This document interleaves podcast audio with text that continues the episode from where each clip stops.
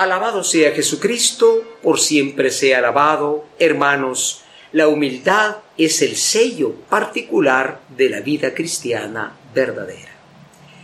En este vigésimo segundo domingo del tiempo ordinario, la palabra de Dios nos propone algo que es muy propio de la iglesia, de la verdadera iglesia de Cristo.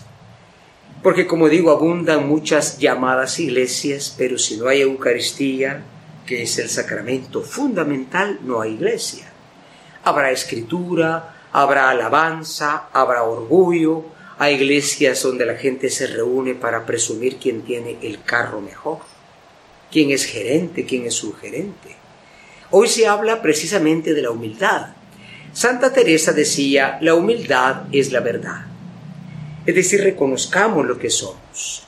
Dejemos a Dios ser Dios y nosotros tomemos el lugar que nos corresponde como criaturas. El primer pecado fue el pecado de la soberbia, y hay quienes son religiosamente soberbios. Por eso el libro de El Eclesiástico hoy da un consejo muy importante. Hazte más pequeño cuando más grande seas. Eso no va con la mentalidad del mundo de hoy. Se habla de la competitividad, del orgullo, del crecimiento, somos más poderosos, somos la nación más poderosa del mundo, no, somos nosotros. Y también a veces se habla de la superación infinita de la persona. Superarse no es malo. Lograr un esfuerzo y buenos logros pues no es malo. Lo malo es la soberbia, lo que se pone a la verdad, porque al final somos criatura de Dios. Por eso el Salmo 67 dice, Dios da libertad y riqueza a los cautivos. Un cautivo es un preso que no tiene mérito, está pagando una condena, nadie se acuerda de él, pero Dios sí se acuerda de él. Y si Dios va a liberar a estas personas. O sea, Dios no está como alineado en la lógica del mundo, ¿no? La lógica del poder, de las armas, de la fuerza, aunque todos se dicen amigos de la democracia, amigos de la humanidad, pero como dice Papa Francisco, al final lo que manda es el dinero y el ídolo de la riqueza.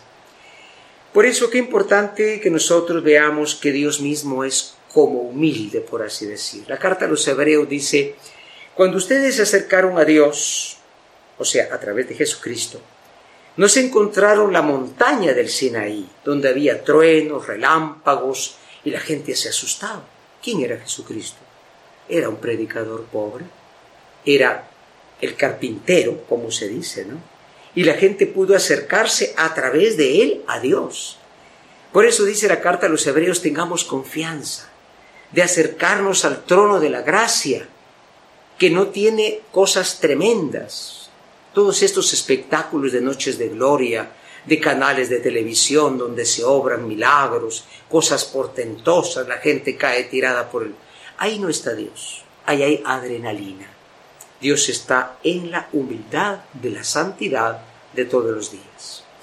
Y por eso la humildad es algo que se cultiva. Ustedes saben que la humildad es una virtud social. Uno no es humilde para sí mismo, es humilde para los demás. Y Jesús lo dice en su enseñanza de cómo comportarse, ¿no? Los miembros de su iglesia, el que es humilde, deben de imitarlo a él, no imitar al mundo que tiene competencias, grandezas, orgullos, soberbia. Por eso invita al desinterés. Tomar el último lugar y no estar nosotros interesados, porque el mundo es como un negocio, ¿no? Hago un favor al que me puede hacer otro favor, presto al que me puede devolver con intereses. Esto es la soberbia, ¿no? Por eso tan raro es en nuestros días el desinterés. Todo se mueve por intereses económicos, de riqueza. Qué bueno es el progreso y qué malo es destruir a la persona que está excluida por alguna posibilidad.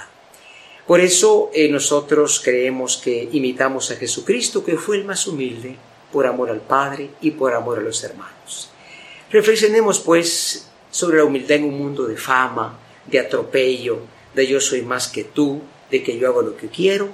Imitemos al Señor en la humildad, pondrémonos delante de Dios y pidámosle su bendición sobre todo aquello que hacemos y vivimos. Ave María Purísima, sin pecado concebida.